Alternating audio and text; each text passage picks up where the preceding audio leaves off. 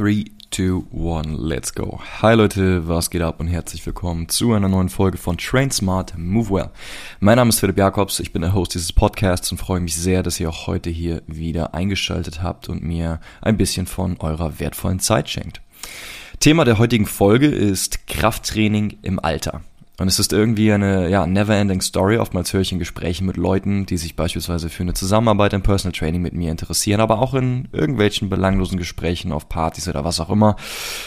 Ey, der Zug ist doch eh schon abgefahren mit dem Krafttraining für mich. Ich bin doch bestimmt schon zu alt, meine Muskeln wachsen doch eh nicht mehr, ich kann nicht mehr stärker werden, ich werde nur noch schwächer. Und dann sage ich immer ganz klar, stimmt.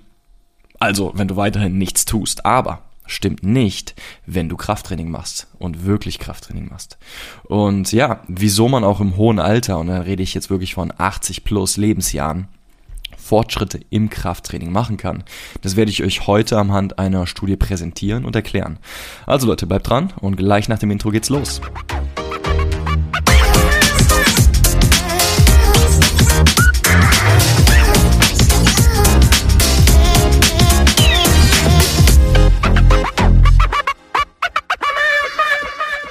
So, also jetzt vielleicht auch nochmal kurz zur Einleitung oder Kontextuieren des Ganzen. Ähm, wie komme ich überhaupt darauf, heute diese Folge über Krafttraining im Alter zu machen? Ähm, zum einen ist es das, wie jetzt bereits schon im Intro erwähnt, dass ich immer wieder in Gesprächen mitbekomme, wie sich Menschen fragen, ob sie überhaupt in ihrem Alter, was das auch immer jetzt heißen mag, fragen, ob sie überhaupt noch mit Krafttraining anfangen sollen. Lohnt sich das überhaupt noch für mich? Oder ist der Zug schon abgefahren? Und es ist verrückt, aber glaubt mir, ich habe das auch schon von Leuten gehört, die Mitte 20 sind. Aber natürlich auch, äh, und da ist es vielleicht ein Stück weit berechtigter, von Menschen, die schon etwas weiter im Leben, sage ich mal, vorangeschritten sind, auf dieser Erde schon ein paar Dekaden wohnen und eher so zur Alterskategorie 65 plus und aufwärts angehören. Und ja, für mich ist die Antwort auf diese Fragen dann immer klar, ja, es lohnt sich, natürlich tut es das. Danke fürs Zuhören, es war eine super Folge, nicht Spaß. Also, zusätzlich bin ich äh, vor kurzem aber auch noch in der Schweiz gewesen um bei der Sportphysio-Weiterbildung von der SBTU Education zu hospitieren. Dort habe ich selber von 20, äh, 2018 bis 2020 parallel noch zu meinem äh, Masterstudium die Schulbank gedrückt, ähm, habe mich da in Sportphysiotherapie weitergebildet und äh, jetzt kommt eine neue Phase und da schaue ich entsprechend den Dozenten über die Schulter, um vielleicht auch bald mal in die Lehre dort einsteigen zu dürfen. Ähm, wie dem auch sei, ich wurde im Rahmen dieses Seminars dann, in dem es um die Grundlagen im Krafttraining ging, einfach nochmal an diese große Thematik Krafttraining im Alter erinnert. Ähm, da wurden nämlich ein paar Studien ähm, in den Vorträgen zitiert und ich möchte einfach heute dann diese Gelegenheit nutzen und diesen Reminder aufnehmen, um in dieser kurzen Input-Folge euch eine bestimmte Studie etwas näher zu präsentieren, darüber zu sprechen, warum Krafttraining im hohen Alter immer noch einen riesen Benefit haben kann. Und äh, die Studie, um die es sich jetzt hier handelt, das ist tatsächlich kein, äh, keine äh, brandneue Studie, die es jetzt erst seit kurzem gibt und das ist ein mega Aufschrei, ganz im Gegenteil. Das Ding ist ein paar Jahrzehnte alt. Es ist erschienen 1990 im Journal of American Medical Association publiziert von Fiatarone et al. Ähm, ich werde den Link zu der, ähm, zu dem, also ich werde den PubMed-Link zu der Studie auch noch in die Beschreibung packen. Da könnt ihr dann gerne nochmal tiefer euch einlesen, sofern euch das interessiert. Ähm, ja, und diese Arbeitsgruppe hat sich im Prinzip angeschaut, ob man muskuläre Dysfunktion und die Einschränkungen in der funktionellen Mobilität, welche halt mit dem Alternsgang einhergehen, reversibel machen kann mit dem Mittel der Wahl Krafttraining. Ja, und das war so, ja, grundsätzlich der Ansatz, das wollten sie untersuchen. Wie haben sie das gemacht? Ähm, die haben in Israel in einem Altersheim zehn Probanden rekrutiert. Die waren alle zwischen 86 und 96 Jahre alt. Davon waren sechs Frauen, vier Männer. Äh, wie gesagt, aus einem Altenheim in Israel. So, und dann haben die angefangen und haben erstmal so Eingangstestungen gemacht und haben sich geschaut, angeschaut, okay, wie sind die Kraftwerte? Die haben also mit denen einen, einen Maximalkrafttest am Beinstrecker gemacht und geschaut, okay, wie viel Kilogramm können die an der Beinstreckermaschine bewegen? Mit einer Wiederholung, das Wiederholungsmaximum. Das war ein Test, das war halt der Krafttest.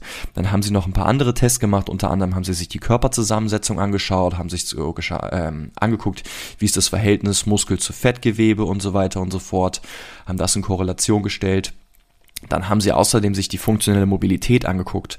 Die Art und Weise, wie sie das getestet haben, war mit so einem kombinierten Manöver aus einem Chair-Stand-Manöver, so beschreiben sie das in der Studie, also einfach zu schauen, wie schnell und wie sicher kann jemand freihändig quasi von einem Stuhl aufstehen in den Stand und dann in einen Gang gehen, sechs Meter geradeaus gehen und wieder zurückgehen. Ähm, das war so der, der Test für die funktionelle Mobilität. So, dann hat man sich das erstmal so ein bisschen angeschaut und hat dann schon feststellen können, okay, das eine RM, also die Maximalkraft, die korrelierte invers mit der Stand-Up-Chair-Time und mit der 6 Meter Gehzeit. Also wenn man wenn man sagt, eine inverse Korrelation besteht, dann bedeutet das im Prinzip anhand dieses Beispiels, je höher die Maximalkraft ist, desto geringer ist die Aufstehzeit vom Stuhl und desto geringer ist auch die 6 Meter Zeit, aka desto besser ist sie. Und andersrum, je schwächer das 1RM ist, je schwächer die Maximalkraft ist, desto länger braucht diese Person, um aufzustehen und um diese 6 Meter zu gehen. So, das war also der Ausgangswert. Damit haben sie gestartet.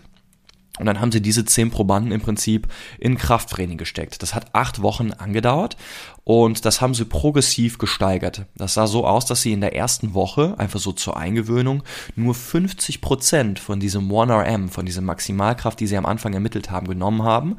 Und dann haben sie die Probanden dreimal pro Woche trainieren lassen. Mit einem klassischen Programm, drei Sätze mit acht Wiederholungen.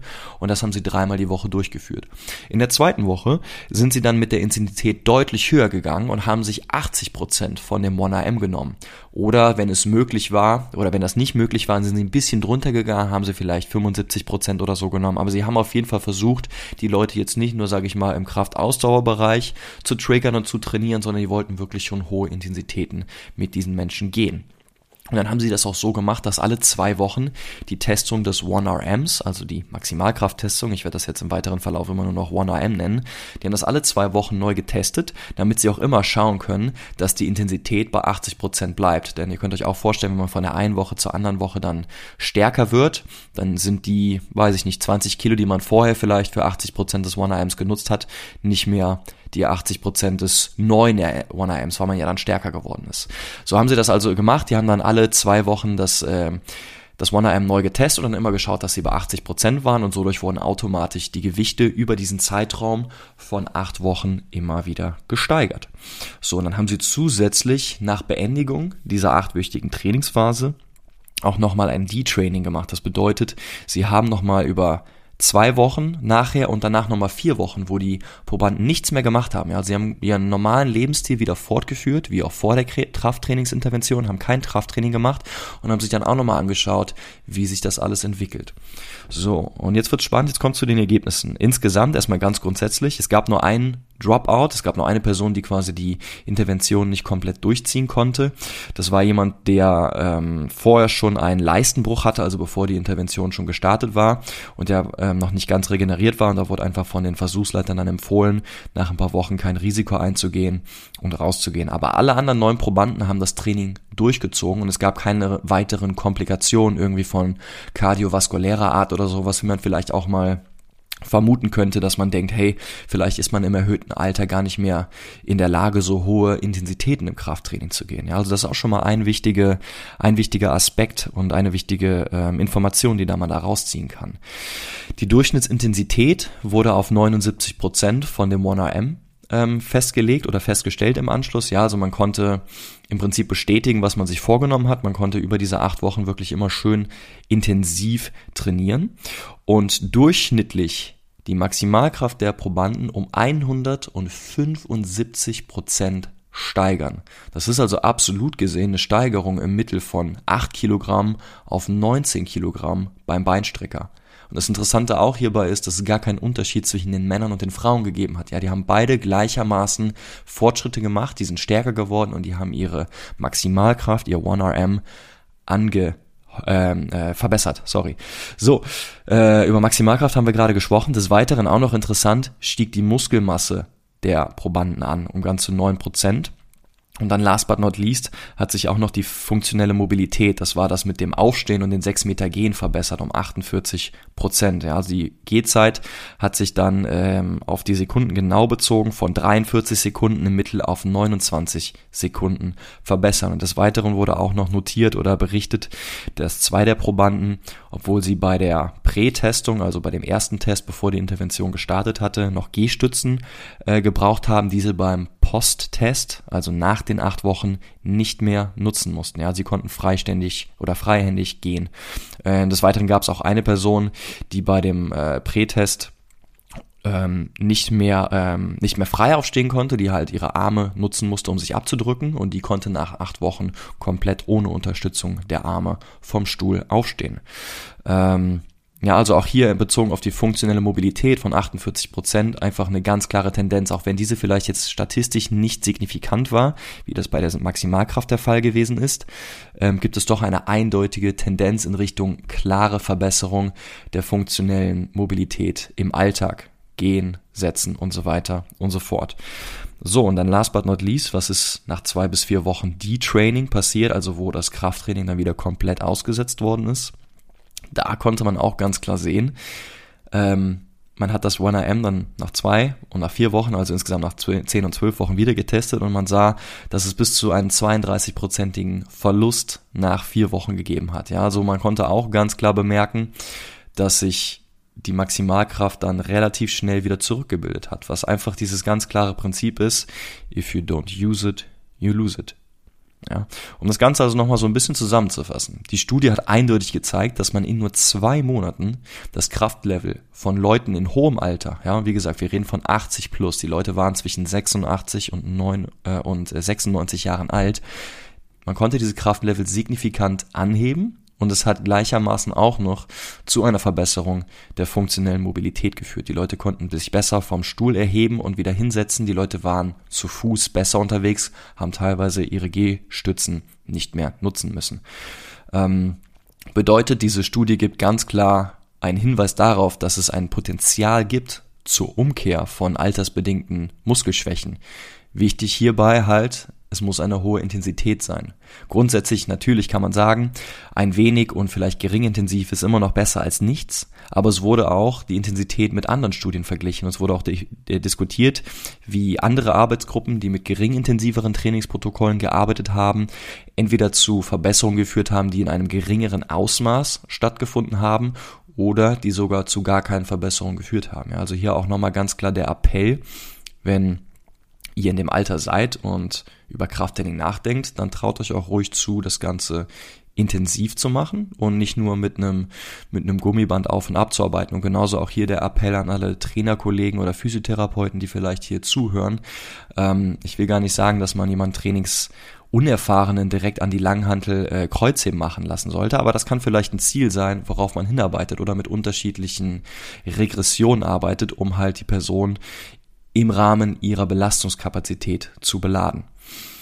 Ja, ähm, dann weitergehend, ähm, es wurde eine von Disuse Atrophy gesprochen, ja, also in der Diskussion von dieser eine, eine, eine Nicht-Gebrauch-Atrophie. Das bedeutet im Prinzip, man geht davon aus, dass die Atrophie in den Muskeln und die, ähm, die Eindämmung und die Verschlechterung der Maximalkraft ähm, Grund für die schwachen muskulären Leistungen am Anfang der Intervention war und dass man dann halt eben nur mit Hilfe von einem aktiven Krafttraining in hohen Intensitäten und ohne eine Änderung sonstiger Parameter, wie beispielsweise jetzt Ernährung oder sonst irgendetwas, diesem Leistungsabfall entgegenwirken kann. Was eigentlich eine ziemlich coole Nachricht ist. Ja.